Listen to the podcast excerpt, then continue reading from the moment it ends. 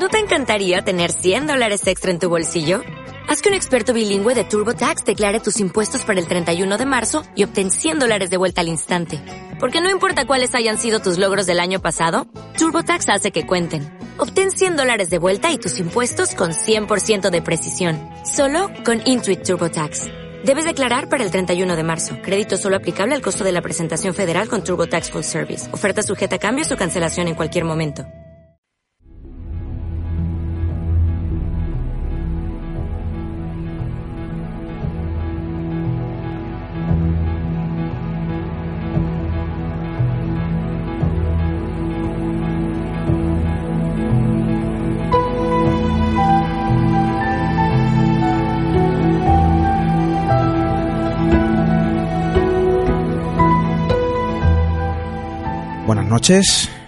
Buenas noches, ya sabéis eh, que esta no es la forma habitual de comenzar el programa, pero es que esta noche tampoco vamos a ofrecer el programa habitual. Ya sabéis que esta semana ha sido especial. Esta semana se ha tejido un evento que lleva programándose, quizá demasiado tiempo, pero que a lo largo de esta semana pues ha tomado forma. Primer Congreso Internacional de la Radio del Misterio. Y nosotros hemos estado ahí, hemos puesto nuestro granito de arena, hemos aportado nuestro sueño, nuestro entusiasmo, nuestra pasión. Yo creo que hemos aportado, no lo sé, lo mejor de nosotros en este campo.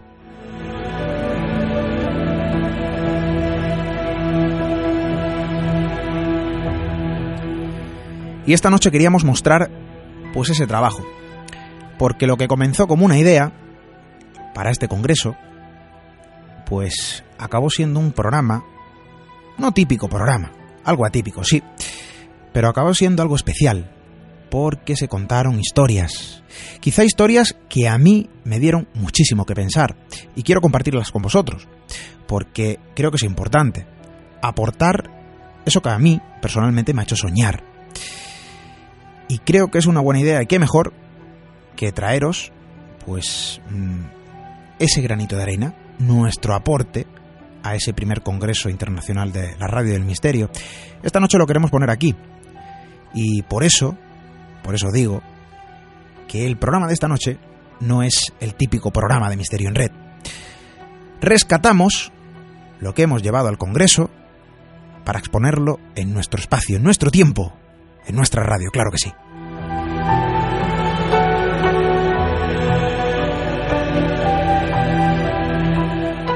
Experiencias cercanas a la muerte. Historias, crónicas, que llegan en forma de testimonios prácticamente imposibles y que se ponen en cuarentena, porque hay muchas cuestiones que se ciñen a esta temática, a este asunto.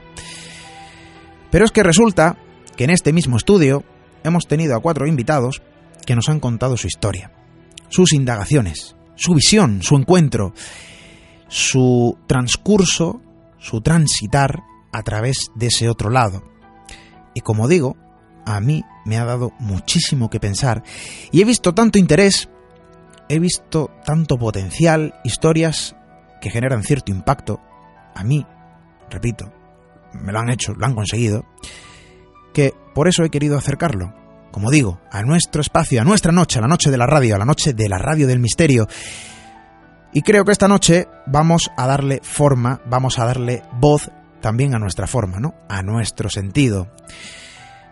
Esas cuatro historias, esos eh, cuatro testimonios, los vamos a tratar esta noche, los vamos a poner y vamos a acercar lo que para nosotros ha sido todo un descubrimiento, un encuentro cercano en este mismo estudio con la intención de llevarlo a un congreso, no tenía la intención de traerlo aquí, no tenía la intención de em, programarlo, ¿no? Encasillarlo en nuestro programa de radio, pero fijaos, lo he visto tan interesante que hemos roto esa cadena, la, cadena de nuestra producción, se podría decir, para traspasar los contenidos programados para este sábado, los llevamos a la semana que viene, porque yo creo que es interesante aportar lo que os vamos a enseñar. Cuatro testimonios sobre las experiencias cercanas a la muerte. Vamos con ello.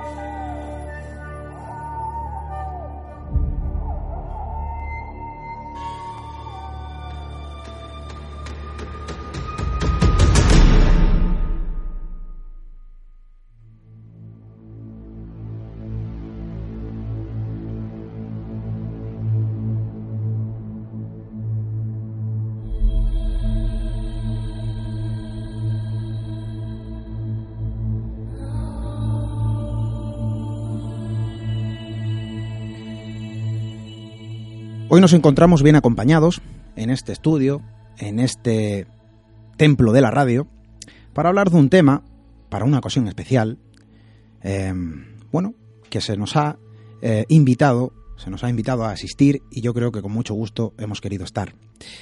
Se trata del primer Congreso Internacional de la Radio del Misterio. Y quizá como un humilde aprendiz, como un humilde seguidor de este tipo de asuntos, quizá como un buscador, pues eh, agradecido, eso sí, uno se ve en la obligación eh, de aceptar esa invitación, lógicamente.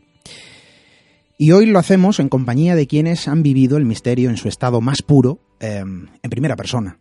Yo creo que como protagonistas de una historia imposible, como protagonistas de una crónica, bueno, yo creo que narrada en una multitud de ocasiones por millones de personas, que aún sigue parecer provenir del imaginario colectivo. Hoy hablamos de las ECM.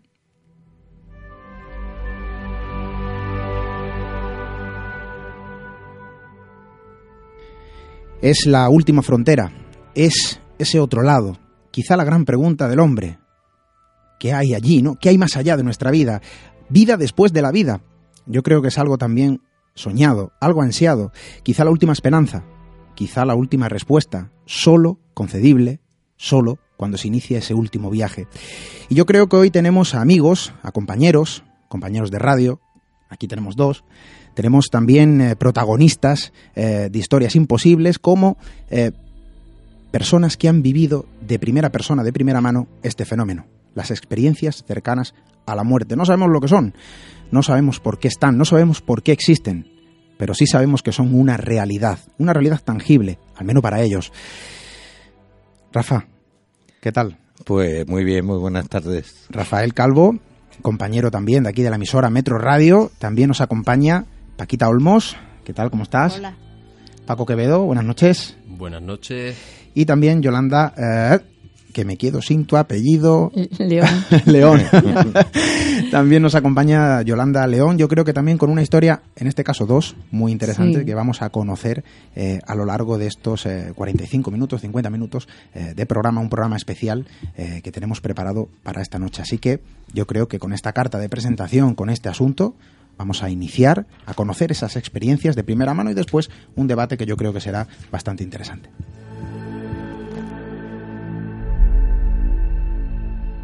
Misterio en Red.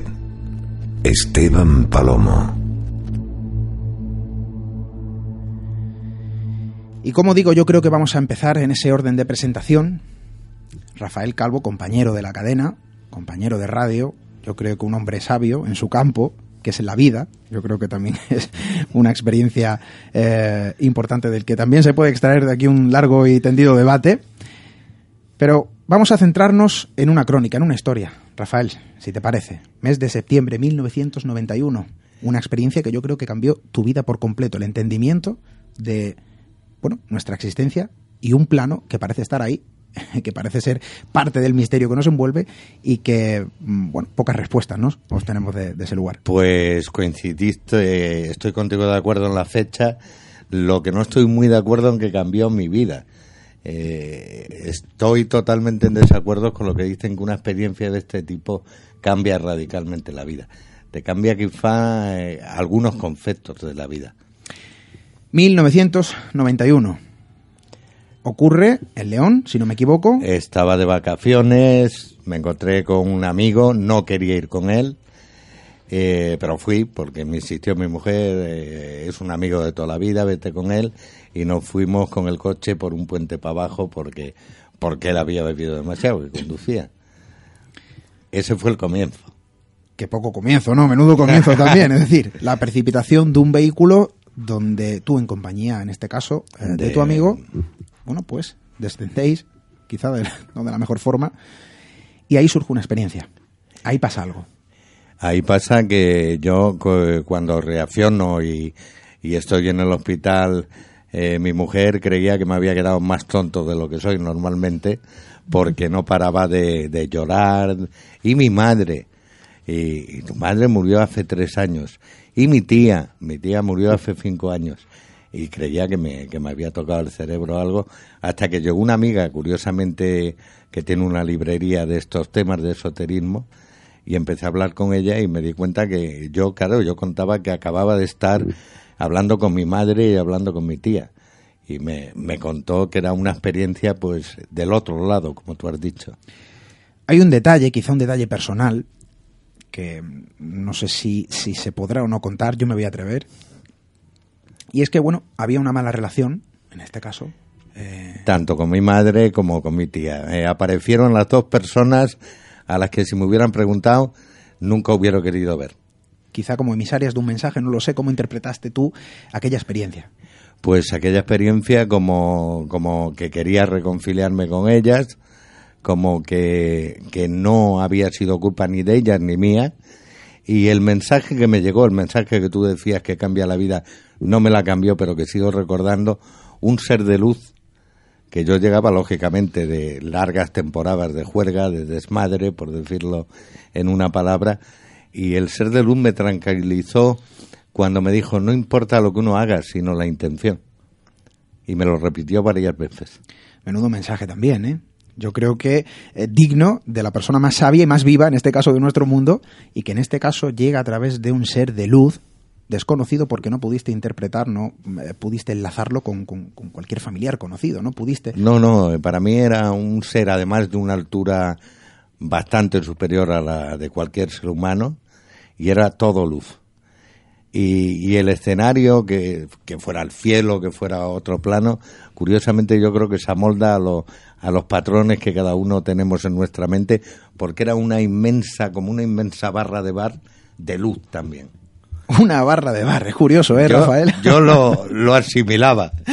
Porque hay que decir que no eres una persona religiosa que quizá, eh, bueno, ese concepto de ser de luz, eh, quizá también muy arraigado en personas eh, que han pasado por ese proceso, por esa experiencia, y que tienen una, en vida, ojo, una fuerte fe y creencia en cualquier tipo de religión. En tu caso, aparece ese elemento, ser de luz, pero sin embargo, fíjate qué curiosidad, ¿no? En la barra de un bar que cada uno también pone su escenario. ¿eh? Sí, su, su, propio mundo. Y curiosamente, de lo que decías tú, eh, no me llegué a terminar de reconciliar con mi madre, pero sí, en el momento, a los tres o cuatro meses que estuve bueno, eh, la hice un, lo que ella me pidió, un, una semana creo que era, o diez días de, de misa. Una de las experiencias que hoy tenemos preparada sobre la mesa, datos, fechas, historias y yo creo que protagonistas que nos hablan de esas historias, historias imposibles pero que siguen existiendo, parecen provenir del imaginario colectivo más profundo y sin embargo son una realidad en nuestro tiempo, algo también que parece provenir de la antigüedad. Paquita, compañera, Paquita Hola. Olmos, ¿qué tal? En tu caso también hubo una experiencia, en este caso hay que retrotraernos a otra fecha y eh, nos situamos en noviembre del 2005.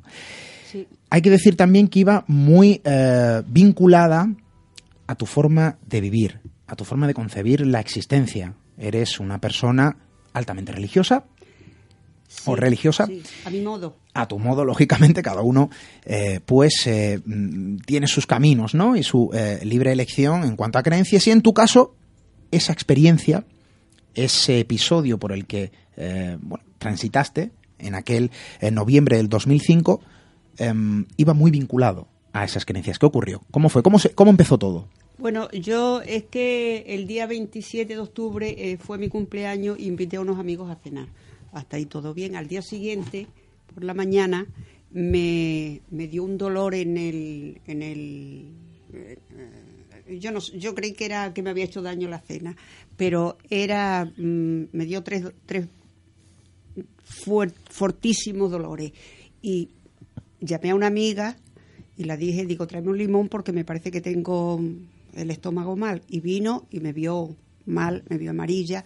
Llamó a otro amigo y entre los dos llamamos llamaron a una ambulancia, no venía, me llevaron ellos al hospital y me hicieron una analítica y tenía pancreatitis. Parece ser que fue yo en aquella época, bueno, ahora mismo no, yo no bebo, no fumo, eh, no como cosas fritas y en aquellos tiempos no comía ni carne ni pescado. O sea que parece ser que tenía una piedra en la vesícula y al expulsarla no podía salir porque era bastante más grande que los conductos y parece que por ahí me vino la pancreatitis. Yo me encontraba muy mal, estaba en el hospital y yo por lo que hablaban los médicos y las enfermeras sabía que me iba a morir. Y entonces le dije al médico, me voy a morir y dice, estás en manos de Dios. Total, que yo cerré los ojos, en ningún momento ni perdí el conocimiento, ni me dieron ninguna cosa que, que yo perdiera mi, mi, mi conocimiento, perdiera mi, entonces eh, cerré los ojos y le dije a Jesús, mira, yo he estado toda mi vida trabajando y ahora que he dejado de trabajar, déjame que, que disfrute un poquito de entrar y de salir y de más que antes, que estaba siempre pendiente de los horarios del trabajo. Yo sé que tú lo puedes hacer, pero bueno, si no, si ha llegado mi hora, pues me voy. Pero déjame otro poquito tiempo. En ese momento era, hay que decirlo, plenamente consciente. No, yo estuve consciente siempre. Yo en el hospital a mí no me pusieron ninguna nada ni para dormir ni ningún, solamente me, me ponían antibióticos y, y eh, me trataban de eso porque estuve 10 o 12 días sin comer. Entonces me ponían la, la comida, la, bueno, lo que me pusieran por la vena. Entonces eh, yo me concentré con Jesús porque siempre le he tratado, eh, le he pedido muchas cosas, eh, no muchas, que no me gusta molestarle demasiado, pero mm, digamos que, yo le considero mi amigo, mi Dios. Entonces eh, cerré los ojos y es cuando me concentré pidiéndole eso y digo, déjame otro poquito tiempo, déjame otro poquito tiempo que yo creo, yo creo que, estoy bien todavía para valerme por mí misma y todo, déjame. Entonces, pero yo lo hice con los ojos cerrados concentrándome mucho. No abrí los ojos en ningún momento, pero no es porque estuviera con el, con la mente ida, no, en absoluto. Entonces yo me vi, es como, como si saltara un escalón, o me vi en un sitio muy oscuro y al fondo vi una lucecita blanca que se iba acercando. Era muy brillante, Mm, no hacía daño a los ojos, al contrario, y se iba acercando, acercando cuando vi mm, como a dos metros más o menos se paró y era lo que pinté. Y entonces me fui a acercar y mentalmente me dijo que no, que no me acercara. Entonces nos quedamos mirándonos mucho rato y yo dije, te voy a pintar si puedo lo que estoy viendo te voy, te voy a pintar. Hay que decir, vamos a hacer una pequeña pausa, porque sobre la mesa tenemos eh, una imagen de ese cuadro que a posterior pintaste, y bueno, es la imagen, ¿no? Una imagen impactante que eh, podría resumir la presencia, el ser de luz que apareció, bueno, pues en esa especie de eh, vivencia, de experiencia, ¿no? En el otro lado. Un mensaje, un mensaje, no te acerques. No, no, me lo dijo mentalmente, yo me iba a acercar porque yo me quería ir con él, pero mentalmente me dijo que no me acercara más. Entonces yo, yo estaba, mm, digamos, como flotando, como flotando, porque yo me vi, eh, él estaba enfrente y yo estaba aquí, pero yo estaba como como cuando se está nadando que tienes los pies un poquito más atrás y estás una cosa así estaba yo, pero flotando. Y él pues no se le veían los pies, las manos las tenía como las pinté ahí porque estuve, yo no sé el tiempo que estuve, pero yo creo que los 10 o 15 minutos estuvimos mirándonos, yo creo que fue una cosa así, 10 o 15 minutos. Después de aquel encuentro, un encuentro imposible, insisto, porque mm, evidentemente es completamente inverosímil, después de ese encuentro, de esa presencia, de ese cruce de miradas... No pestañeaba, ¿eh? Era guapísimo, con un poquito de barba, se le veía muy limpio, muy la barba muy arregladita, em, muy guapo, guapísimo. ¿Qué ocurrió después? Pues poco a poco se fue difuminando, no se fue de pronto, se fue difuminando, difuminando y cuando me di cuenta estaba en la, en la cama del hospital.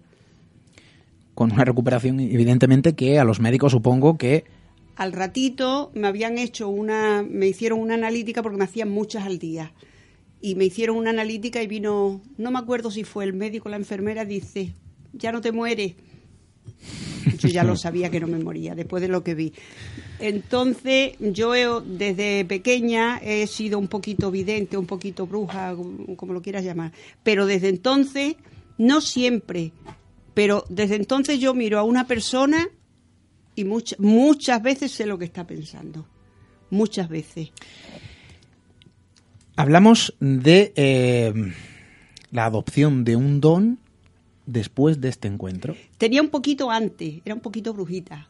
En- incluso mis amistades y eso decían brujita, en broma y eso, pero desde entonces, mm, además como mm, yo muchas veces digo una cosa que parece una locura y pasa.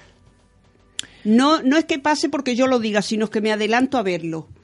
Yo recuerdo un libro de una buena amiga, gran compañera de este programa, Mado Martínez. Ella escribió La prueba y en él hablaba, dedicaba un capítulo, y estoy seguro que nuestros amigos lo recordarán, nuestros amigos eh, oyentes de Misterio en Red recordarán em, que lo hablamos en el programa.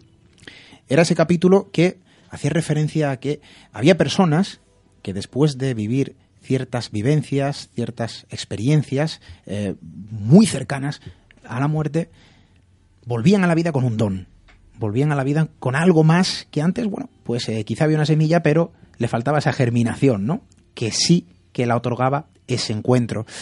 Y vamos a hablar también con nuestra amiga, nuestra, eh, bueno, invitada también en esta noche, Yolanda León, que también vivió, eh, en este caso, eh, se podría decir que dos experiencias, y ahora vamos a ir eh, detallándolas, pero en este caso una primera, en una edad muy temprana, en una edad eh, muy joven. Hablamos en 1975, un verano como cualquier otro, y esto ocurre todos los veranos, tristemente y lamentablemente, que las playas, ese lugar para disfrutar y para descansar, se convierten en muchas ocasiones en el punto final de vidas inocentes que se ven truncadas por un lamentable y triste accidente. Y en este caso, nuestra amiga Yolanda León, que está aquí, 1975, y algo ocurre, algo ocurre. Te sumerges en esa playa, vas a nadar, ¿y qué es lo que ocurre? Pues lo que ocurre es que en ese momento yo nadaba bien, porque aprendí a nadar pronto, con cinco años. Pero las playas de la Misericordia, de Málaga, que todos sabemos, son muy traicioneras. Y ese día había resaca. Y en, había escalones que vas entrando y vas subiendo cada vez más. Y en uno de esos es como, era como un precipicio. Me, eh, eh, subí al último y me llegaba el agua por la rodilla y de repente caía un precipicio. Y me hundí. Me hundí de tal forma que es que me atrapaba el remolino, me, me- era como si me cogieran de los pies y me echaran hacia abajo y yo no podía salir, no podía salir. Y ya en un momento dado, pues dije, bueno, pues ya está, si me tengo que morir, pues me muero. No voy a estar luchando contra esto, que no voy a poder salir, que estoy agobiada por, por nada y no voy a, conseguirlo. Así que me dejé llevar y, y me hundí. En ese momento, pues recuerdo que vino un señor y me cogió en brazos y me dijo, no, no, te estoy sacando, no te preocupes, que, que te hemos cogido, que estás bien, que no pasa nada. Y yo dije, ah, menos mal, porque ya no podía más, no podía nadar, estaba cansada. Y esto tenía mucha fuerza, me chupa el agua, ¿no? No pasa nada, tranquila, venga. Y, y miro a ver la playa y me veo desde, desde arriba, muy, muy, muy alto, y veo la playa abajo, la gente bañándose y la gente... Y yo decía, bueno, ¿y, cómo? No, ni siquiera me planteaba qué estaba pasando. Yo, mm, no, no sé, tenía una tranquilidad pasmosa, ¿no? Decía, bueno, ¿y por qué veo yo a la gente tan pequeñita? Y el hombre seguía hablándome, bueno, ¿tú cómo estás? Y tal, y seguía entreteniéndome, pienso, porque luego, años atrás, después ya lo, lo analicé, ¿no? Y yo, bien, pero y bueno, ¿y ahora qué vas a hacer? Y tal, y no te metas tanto, mujer, porque después mira las cosas que pasan. Y yo, bueno, sí, sí. Y yo volví a mirar y decía, vení, ¿por qué estoy tan alta? ¿Y por qué veo a la gente en la, eh, eh, tan, tan pequeña? Y bueno, de repente, en nada, en 0,2, me veo despertando, ha- haciéndome la respiración artificial en la casa de socorro, los socorristas de la playa, y empecé a expulsar agua, en fin, de hecho me partieron el esternón de tanto em, hacerme la- los masajes, y, bueno, pues expulsando el agua desperté y, y yo, lógicamente, pues fui a darle las gracias al Señor que me había sacado. Entonces los médicos que allí habían, la gente que estaba en la playa, sabes que se forma un corillo siempre, la gente, oh, la niña, que, que no, que no, que tú no has salido con nadie, que tú has salido sola. Yo no, no, no. hay un señor que ha venido, que me ha sacado, que le quiero dar las gracias, ¿dónde está? ¿Y dónde está? Y yo preguntaba, lógicamente, porque es lo que había visto, ¿no? Y no, no me dieron, me dijeron que no, que había salido nadando sola y que no había habido nadie, nadie que me hubiese sacado de, Eso es un dato tremendo, ¿eh? de allí. Saliste por tu propio pie. Sí. Ojo, es un dato Que tremendísimo. no recuerdo. No recuerdo. que hay que apuntar nada, eso. No recuerdas haber salido y sin embargo, eh, bueno, hay una vivencia ahí contraria Había muchos testigos a una realidad. Mm. Hay algo que me sorprende porque eh, escuchamos estas tres experiencias y yo quiero lanzar eh, la pregunta sin entrar mucho a debate porque vamos a hacerlo un poco más adelante, pero sí, abuela pluma. Creo que hay un elemento común en este tipo de experiencias, y corregidme si me equivoco, porque sois vosotros los eh, protagonistas. La tranquilidad, la falta de miedo. Es algo que, que, que, que parece, ¿no? En, en, estar presente en este tipo de, de experiencias. ¿Estáis de acuerdo, no? Yo creo sí, que sí, es- sí, sí, sí, sí. En una tranquilidad, por lo menos en mi caso. no hubo miedo, ¿no, Paquita? Miedo, ninguno. No. Ninguno. Yo me quería ir con él. Es tremendo, ¿eh? Tremendísimas Mm. historias. Ahora también vamos a entrar en detalle a, a esa otra historia de nuestra amiga Yolanda León. Pero también nos acompaña en esta mesa un gran compañero, un gran amigo también de este programa, una persona que le tengo respeto y aprecio. Paco Quevedo, buenas noches. Buenas noches, muchas gracias por tus palabras y el sentimiento es mutuo. Muchas gracias también, hay que, hay que decirlo y hay que ponerlo eh, sobre la mesa. Paco, en tu caso, no fue una experiencia cercana a la muerte como tal, pero sí una vivencia, bueno, que marcó de cierta manera un antes y un después en tu forma de concebir la realidad que nos envuelve. Sí, sí, sí. Eh, bueno, en esto de la experiencia cercana a la muerte, eh, hay una escala, como en todo, que afortunadamente eh, ya la ciencia ha desarrollado después de catalogar, investigar, eh, catalogar, ordenar, ha creado una especie de escala. Digamos que, eh, luego entraremos a ello, pero hay cuatro puntos, yo estuve en el primero. Es una situación límite la que yo vivo. Yo trabajaba, me especialicé en navegación y en aquel momento estaba en 1993, en junio, a mediados de junio, estaba haciendo las prácticas de navegación en eh, Almería, en un barquito. Recogíamos otro barco que nos entregaban nuevo para el servicio en, Cádiz, venía de La Coruña, y lo llevábamos destinado a Almería. Bueno, en esa travesía nos sorprendió, éramos muy noveles, eh, yo todavía estaba en práctica y nos sorprendió un temporal eh, extraordinario.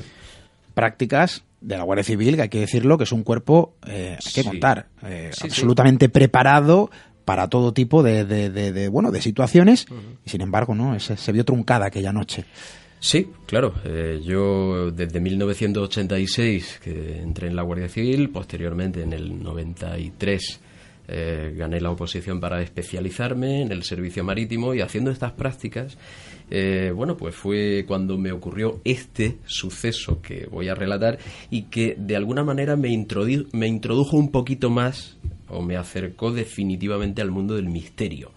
Eh, siempre que algo me preocupa, mm, me documento todo lo que puedo para saber por qué ocurren las cosas, eh, qué ha ocurrido ahí, qué pasa, por qué eh, tengo yo estas sensaciones. Bien, resumiendo, enfrente de Granada, en el Cabo Sacratif, un temporal.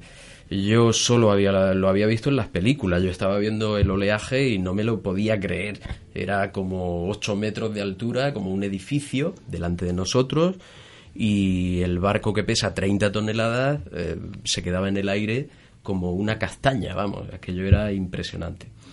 En uno de los saltos, después de bastante tiempo navegando, horas, eh, en uno de los saltos nos clavamos en una ola, un, se abrió un seno muy grande entre la ola que nos empujaba hacia arriba y la siguiente y caímos al pie de la siguiente ola. El barco hizo de submarino, reventó el puente de gobierno, eh, a mí me dio un latigazo cervical, partí el asiento y lo único que sentí es un golpe impresionante, un frío terrible y que no podía respirar. Eh, en ese momento luché todo lo que pude por mantenerme con el poco aire que tenía, pero llegó un momento en que me rendí y dije, me estaba recordando Yolanda justo eso, ¿no? Eh, qué curioso, hemos coincidido ella en el agua Y bueno, pues yo notaba muchísimo frío y sentí que me moría. Me muero, ya está, me rindo, ¿qué vamos a hacer? Pues esto es todo. Yo en ese momento, justo en ese momento, empecé a revivir o a recordar en nada, hablamos de segundos, pueden ser 45 segundos, pueden ser 30, no lo sé, pero recordé una cantidad de cosas de mi niñez, de mi infancia más tierna, de un poco más jovencito, cosas negativas, pasaron toda a una, no te digo a una velocidad como una película, que es esto que he oído mucho, no. Recordé todo de golpe y sensaciones negativas de las que yo no estaba contento. Quizá era el, el, recuerdo en su aspecto más oscuro. No lo sé, Paco, corrígeme si me equivoco. Aquella sensación negativa era, porque esos recuerdos... Como un arrepentimiento como un arrepentimiento, como hay cosas que no debe, estoy al límite de mi vida, me voy a acabar la vida llevándome una serie de cargas, a veces cosas tontas, ¿no? Pero dices, jolín, me gustaría ir atrás y, solucionarlo.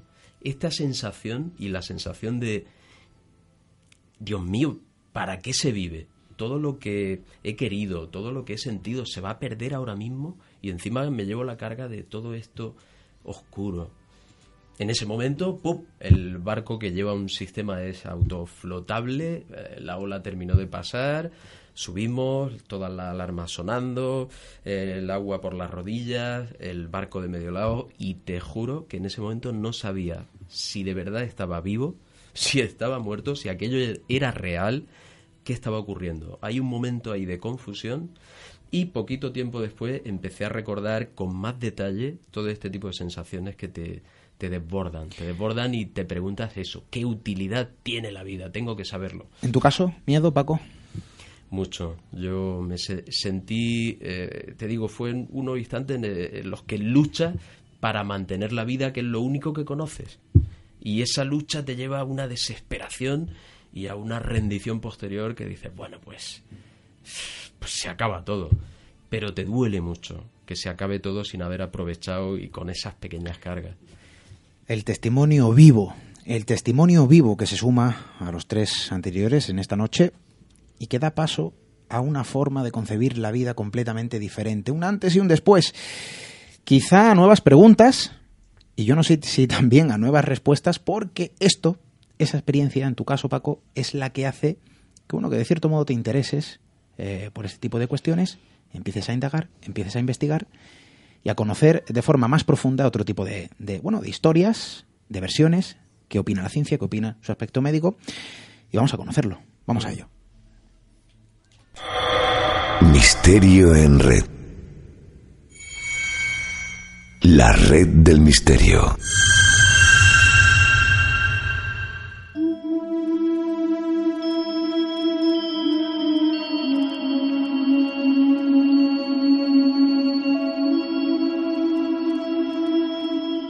Son las investigaciones hechas por personas eh, que de algún modo vivieron el fenómeno en primera persona. Pero hay otras investigaciones realizadas por la ciencia, realizada por eh, bueno, diferentes corrientes de pensamiento que se han querido acercar a un fenómeno vivo. Un fenómeno antiguo también, pero es un fenómeno vivo en nuestros días, en nuestra actualidad y para nuestro botón. Aquí tenemos cuatro historias que yo creo que pueden ser el reflejo de otras tantas. Paco, decíamos que esto fue lo que eh, inició tu eh, interés en este tipo de historias y empezaste a indagar, empezaste a investigar. Yo no sé si has extraído o no conclusiones certeras en torno a la SCM, pero, oye, hay muchas investigaciones, ¿verdad? Sí que, sí que afortunadamente eh, esto preocupa también a la comunidad científica, son personas y ellos supongo que tienen un entorno en el que todas estas cosas se comentan e incluso alguno de ellos tendrá alguien cercano que ha podido vivir tal cuestión. Eh, pero plantea esto una, para mí, lo primero que planteo es una duda terrible. ¿Podemos sobrevivir a, nuestra, a la muerte de nuestro cuerpo? Es decir, eso significaría que nuestra conciencia pervive a la muerte. Y eso es muy preocupante. Eh, muy preocupante o muy revelador porque, oye, de alguna manera todo el mundo mm, le teme a morir. si descubriéramos algún día que morir no es el final, y que hay algo más después esperándonos, pues qué sorpresa y quizá a lo mejor eh, positiva. Yo creo que el miedo a la muerte es algo ya primitivo. Una esperanza, Que está programado en el ADN y hay gente que, se va perdiendo con la edad. Me sorprende también muchas personas. Eh, no lo mm, tenemos en cuenta. Yo creo que nos educan de espaldas a la muerte. Y si algo hay cierto es que todos vamos a morir. Eso no lo soluciona. De aquí no sale nadie vivo. Esto es así.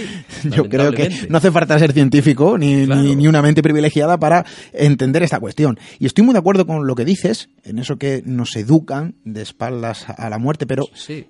Em, yo no sé si la educación podría cambiar o no el concepto sobre la muerte. La muerte en sí, en su gran mayoría, eh, no sé si no podría poner un porcentaje a la población, pero es algo que está programado en el ADN como realidad y como temor en el ser humano. Fecha de caducidad y todo el mundo le teme a abandonar lo único que conoce.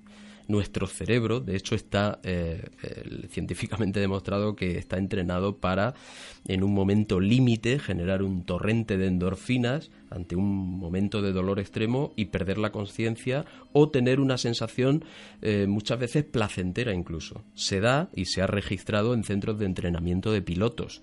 en esta centrifugadora donde los meten para ser acelerados, eh, acostumbrados a las grandes fuerzas de gravedad que de, eh, muchas veces la fuerza de la gravedad normal, a lo mejor 10G, y los eh, empiezan a dar vueltas hasta que pierden la conciencia porque la sangre abandona el cerebro al ser centrifugado. Lo que relatan y han constatado es que en esos momentos tienen la sensación de estar a lo mejor en un parque de atracciones cuando eran niños comiendo eh, algodón de azúcar.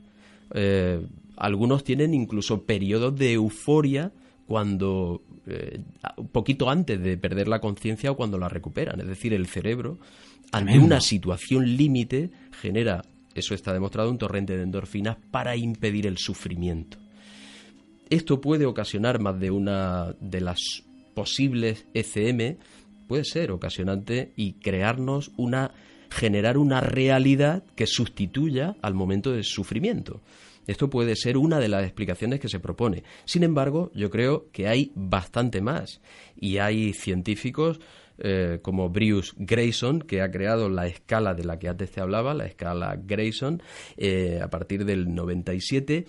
Hay estudios anteriores, por ejemplo en el 75 todo esto tomó mucha relevancia a partir del famoso libro de Raymond Moody, en el que Vida después de la vida, en el que analizaba 150 casos de personas que eh, afirmaban cosas en el sentido que estamos hablando, haber muerto, ido al otro lado y vuelto a la vida y contar lo que hay allí.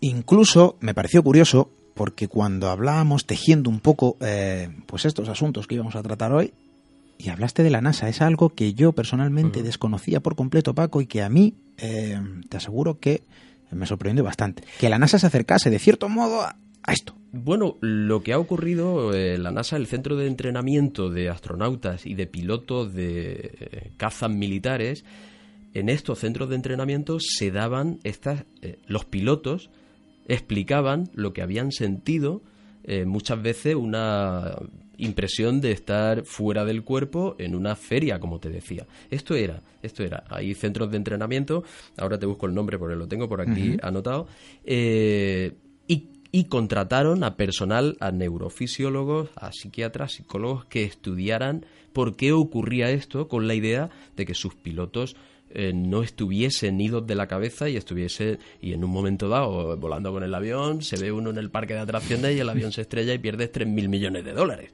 Eh, no pueden, tienen que hilar muy fino y saber por qué ocurren las cosas y qué está pasando ahí. Este estudio es lo que les llevó a eh, la conclusión de que del torrente endorfínico que produce nuestro cerebro que parece estar diseñado para evitar sufrimiento.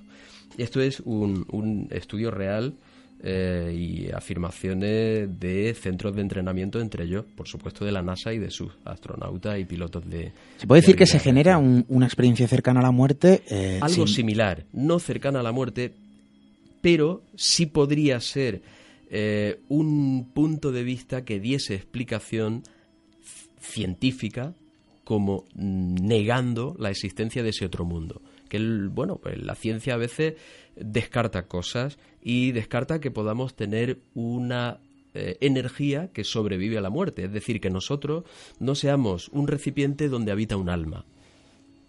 Descartan esta posibilidad y lo hacen diciendo que es el cerebro el que recrea una realidad que no existe para evitarte un, periodo de sufrimiento límite o de situación límite.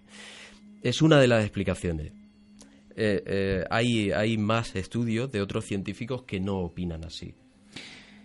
Científicos quizá que se lanzan también, ¿no? De cierta manera, la, contraria entre unos y otros y, que se levanta la aspereza, la polémica en muchos casos, que yo no sé hasta qué punto un estudio es capaz de generar polémica por decir según qué cosas, o contar o afirmar eh, según qué, cosas. Paco, la ciencia, una de las eh, eh, bueno grandes interrogantes que tenemos hoy en día no solo para la ciencia, sino para cualquier eh, ser humano de nuestro planeta, es la conciencia, un papel eh, fundamental, un elemento que juega un papel fundamental en, el, en, el, en, el, en este tipo, no en este campo, en las ECM. ¿Qué se dice al respecto? Pues no se sabe lo que es. La conciencia eh, científicamente la genera el cerebro, es decir, nacemos, somos una serie de moléculas y átomos muy bien ordenados y en cuanto naces parece que el cerebro empieza a generar tu conciencia. Y esa conciencia se va alimentando de las experiencias vitales eh, del aprendizaje cotidiano. A partir de ahí, la ciencia lo único que reconoce es que tú te mueres y no ocurre nada más, no hay absolutamente nada más. Sin embargo, la realidad desborda todos estos... Eh, eh, con estos casos desborda las afirmaciones, o desafía, no digamos desborda, desafía a la ciencia a que dé una explicación a cómo es posible que haya gente que sí ha estado monitorizada, eh, no puede su cerebro registrar nada y cuando vuelve a la vida describe su propia operación. Por ejemplo, en el caso de Yolanda, que estaba describiendo su reanimación, eh, cuando eh, los médicos la tenían allí sin conciencia. ¿Cómo es posible que un cerebro sin conciencia recoja datos? Yolanda, en tu caso, pasa más o menos lo mismo. Es decir, después de tus experiencias, porque hay otra, vamos a entrar en ello, eh, bueno, pues te interesa de cierto modo eh, por este tipo de cuestiones. Empiezas incluso a escribir, aquí tenemos eh, sobre la mesa dos de tus libros, con mis mejores deseos, y el descubrimiento del mundo, del otro mundo en este caso, de Yolanda León. Y fíjate, ¿no? El fruto de esta investigación, que da dos libros en este caso, pero hay una experiencia que no hemos contado, y yo creo que es muy interesante de contar, porque hay otra. Yo no sé si eres eh, desdichada o afortunada, no me atrevería a decir, eh, o a afirmar, ¿no? Eh, cualquiera de estos dos aspectos, pero en este caso eres una persona, no sé si única, pero como muy pocas. Dos experiencias muy similares, pero también con dos vertientes completamente opuestas y diferentes. Hemos hablado lo que ocurrió en el año, si no me equivoco mal, eh, mil, eh, ah, ah, aquí lo tengo aquí anotado, 1975, pero es que después ocurrió algo en 1998. Exacto. En 1998 me ocurrió una experiencia cercana a la muerte, pero totalmente diferente porque la que moría o la que iba a morir no era yo. Entonces era otra persona y yo descubrí que estaba muriendo porque eh, en una de las tardes de verano, no sé por qué en verano me pasa más que en invierno, pero eché una siesta, una siesta casi obligada porque me sentía muy decaída, muy decaída, hasta el punto de que tenía que, que, que echarme, ¿no? Y en ese momento yo duermo profundamente y siento que me elevan me cogen desde la axila, me suben, me voy subiendo y me elevan a un lugar totalmente muy despejado de muebles ni nada, no había nada, solamente un pasillo o una especie de suelo que es lo que yo notaba en los pies. Y seres de luz, pero no una luz como ha dicho la compañera y el, compañero de brillo ni nada de eso, no, simplemente eran como especies de nubes con formas de, de personas, pero sin ser tampoco muy no se, no se veían claramente ¿no? sus figuras, pero yo sabía que eran seres que me hablaban, me decían y me dijeron que quería que viera a una persona que estaba allí. Y yo dije, ¿allí dónde es? ¿Dónde estoy? Y me dijeron, mira, estás en el intermedio de, de la atmósfera. Aquí, entre la estratosfera y la ionosfera, hay un sitio, un lugar donde nosotros estamos habitado, habitando y ocupando para las personas que se van o tienen accidentes o, tienen un trauma de enfermo, o están muy enfermos o entran en coma o les ocurre un caso así, nosotros lo traemos y esto es una especie de somos como mecánicos nosotros esto es un taller, lo reparamos, lo reanimamos, lo, dejamos listo porque el, el, cuerpo vuestro se queda ahí, pero vuestra alma no queremos que sufra y, la, y, os sacamos. Os quedáis aquí esperando a que os hagan lo que sea en el hospital y luego os volvemos y ya empezáis una vida normal. Y no te preocupes que la persona que hay aquí mm, está en eso, la estamos reparando. Ellos hablaban en esos términos. ¿no? una persona que era una tercera persona, lógicamente no eras tú, porque hay que especificar. A ti no te había pasado absolutamente nada, en esta ocasión. nada, estaba echando una siesta tranquilamente. Y te encontraste con ese panorama, con esa especie de, eh, no sé si sueño, no sé si experiencia, no sé si encuentro. Te encontraste en esa situación, en un escenario completamente eh, desconocido para ti, con unos seres igualmente desconocidos que te mm. lanzaban un mensaje, yo creo que sumamente extraño. En ningún momento te dijeron de quién se trataba. Sí que te hablaban de una tercera persona. Sí, que querían que, viera. Que aparentemente tú conocías, que querían que vieras y que eh, no iba a pasar eh, absolutamente nada. ¿Qué pasó a posterior? Pues nada, me dicen sígueme, sigo lo que van diciéndome y entro en otra especie de habitación, porque ya digo, no había puertas, no había cosas, pero bueno, yo sabía que había mm, limitadas las estancias, ¿no? Pero cada estancia era para algo. Y entro y me llevo la sorpresa de encontrarme a una amiga que hacía ya dos años que no sabía nada de ella. Y esta amiga mía, pues habíamos terminado una relación porque habíamos terminado las dos enfadadas y ya no nos habíamos vuelto a ver.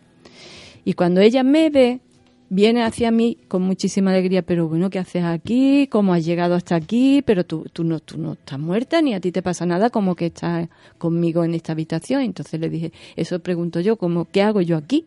¿Y por qué estoy aquí?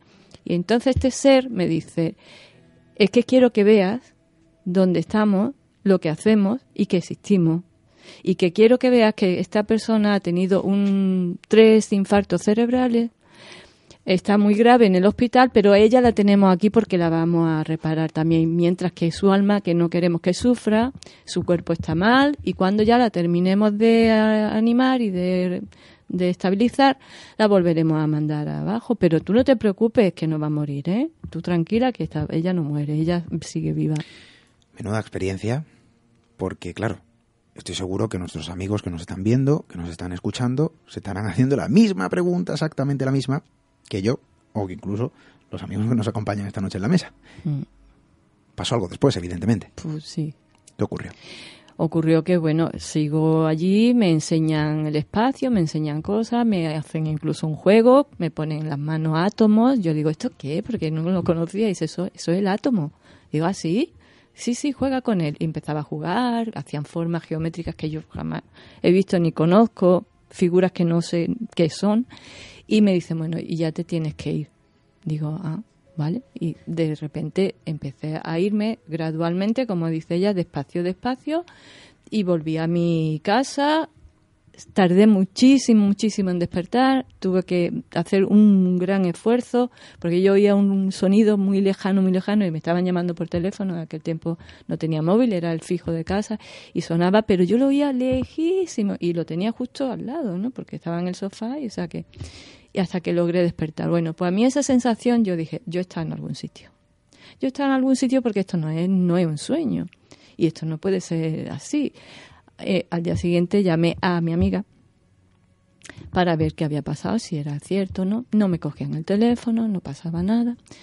Y yo seguí insistiendo hasta que localicé, localicé a un hijo suyo y me dijo que su madre hacía tres días le había dado tres infartos cerebrales y estaba en el hospital. Tremenda historia, os aseguro. Yo no sé si se puede percibir, pero tengo los ¿eh? pelos como auténticas escarpias. Porque eh, yo no sé lo que ocurrió, ¿eh? Mm. pero transmites esa verdad, la verdad de una crónica mm. que viviste en primera persona. Fuiste también protagonista, ¿no? Al lado de esta persona que se recuperó, supongo. Mm, Bueno, se ha quedado con sus secuelas, pero mm, yo fui a verla, ella estaba totalmente inconsciente, nunca supo que yo la visité, hasta que ya años después volvimos a hablarnos y tal. Y yo a los hijos lo único que le dije, no preocuparos que vuestra madre no muere, porque lo sabía seguro, vaya. Y, y luego sí, se lo conté y ella no, no recuerda de haber estado en ningún sitio. Es una historia más, yo creo que tremenda historia. Mm, Casi se deja uno sin palabras, ¿eh? Bueno, son eh, las historias que hemos querido exponer esta noche, son las historias que hemos querido mostrar en este primer Congreso Internacional de la Radio del Misterio, en este caso por la participación de Misterio en Red, un humilde programa que ya sabéis, eh, para los que lo conocéis, que lo único que puede enseñar es aprender, no podemos enseñar nada más.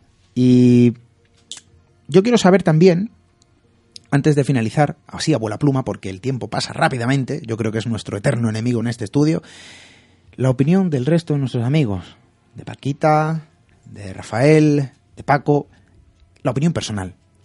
Quiero saber vuestra opinión. ¿Qué puede ser esto? ¿Qué mensaje habéis extraído de todo esto? ¿Qué conclusión habéis sacado, no? Eh, de cada uno, eso sí, de vuestra experiencia, Rafa.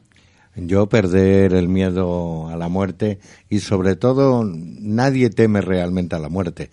Lo que tememos es al dolor.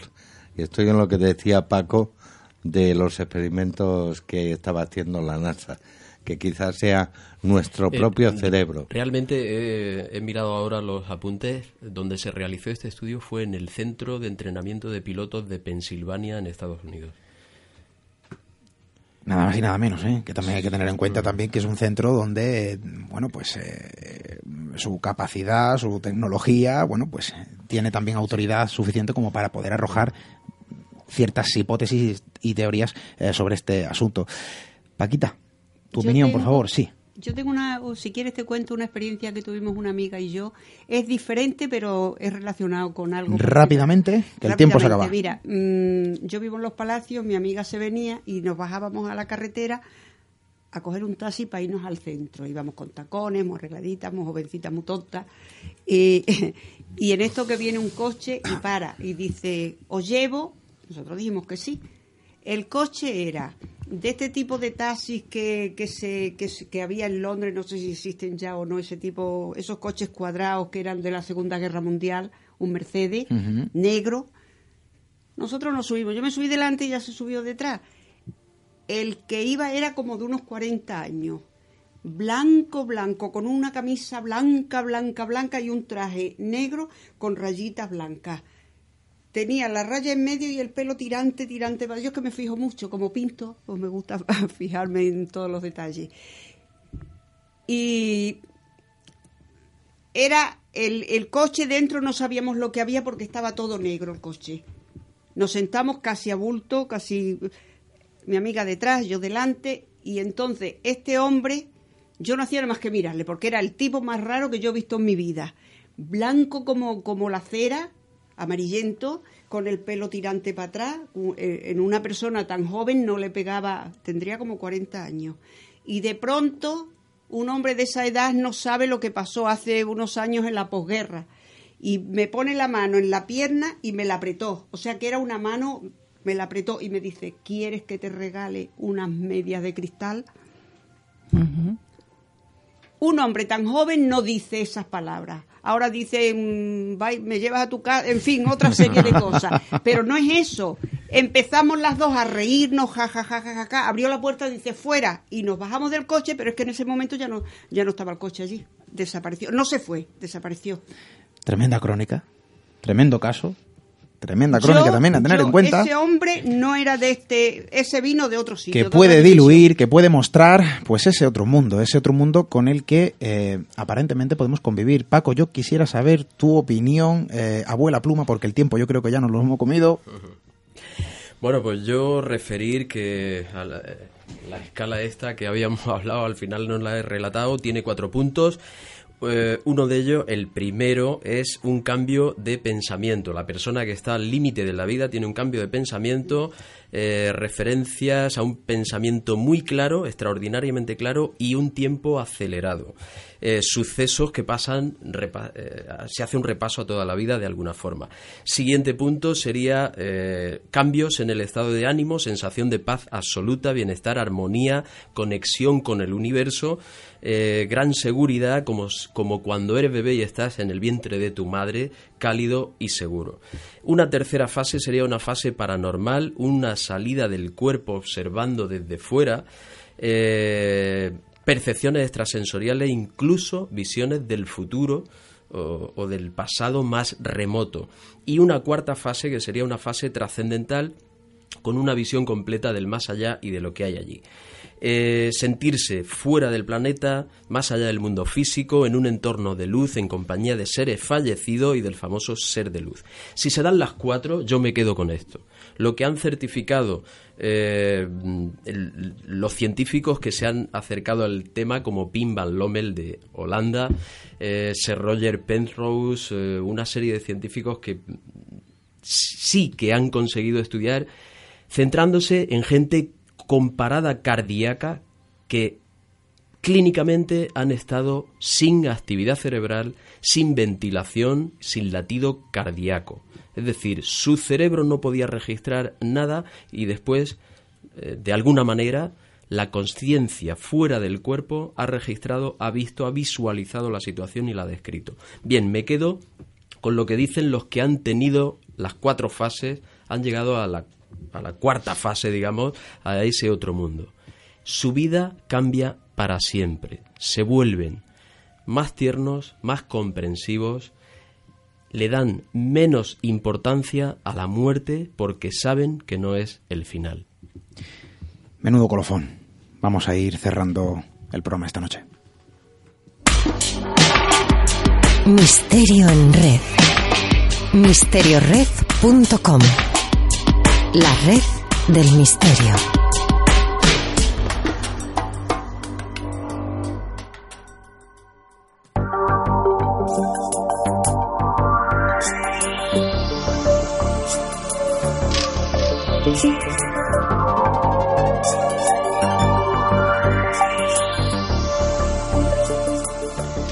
Bueno, yo creo que son las historias verdaderas, de vidas verdaderas, de experiencias verdaderas, de una crónica imposible, pero que hablan, cuentan, exponen una verdad absoluta, una verdad compartida por un grupo numeroso de personas, quizá eh, personas incomprendidas, quizá personas eh, miradas de una forma diferente por contar una historia diferente. Es una ventana al mundo, o la ventana al fin del mundo, no lo sabemos, de ese otro lado. No sabemos lo que hay, no sabemos, es la última frontera. El último viaje, como bien relataba nuestro amigo Paco Quevedo, al que todos tenemos que hacer frente y seguiremos aprendiendo, seguiremos escuchando este tipo de crónicas, seguiremos recibiendo con las puertas abiertas en este sitio, en este estudio, en estos micrófonos, a personas que quieren contar su verdad, su historia, su crónica. Y creo que es una oportunidad fantástica la que se ha brindado esta noche en el primer Congreso Internacional de la Radio del Misterio para exponer cuatro casos. Yo creo que hemos hablado de cuatro vidas, cuatro verdades absolutas, al menos para ellos. No sabemos qué es. Lo que sí sabemos es que es una realidad vivida, muy eh, personal, eh, bueno, yo creo que también desconocida y mm, desconcertante para muchos, al menos para mí. Así que yo creo que aquí nuestro trabajo es exponer la realidad de lo que para muchos es un componente que les ha cambiado la vida por completo. Muchas gracias.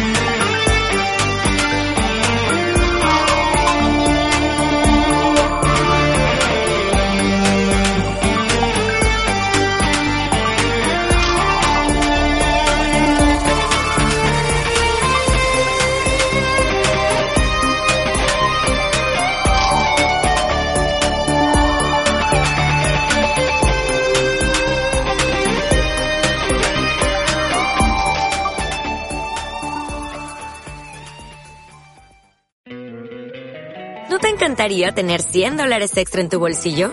Haz que un experto bilingüe de TurboTax declare tus impuestos para el 31 de marzo y obtén 100 dólares de vuelta al instante. Porque no importa cuáles hayan sido tus logros del año pasado, TurboTax hace que cuenten. Obtén 100 dólares de vuelta y tus impuestos con 100% de precisión. Solo con Intuit TurboTax. Debes declarar para el 31 de marzo. Crédito solo aplicable al costo de la presentación federal con TurboTax Full Service. Oferta sujeta a cambios o cancelación en cualquier momento.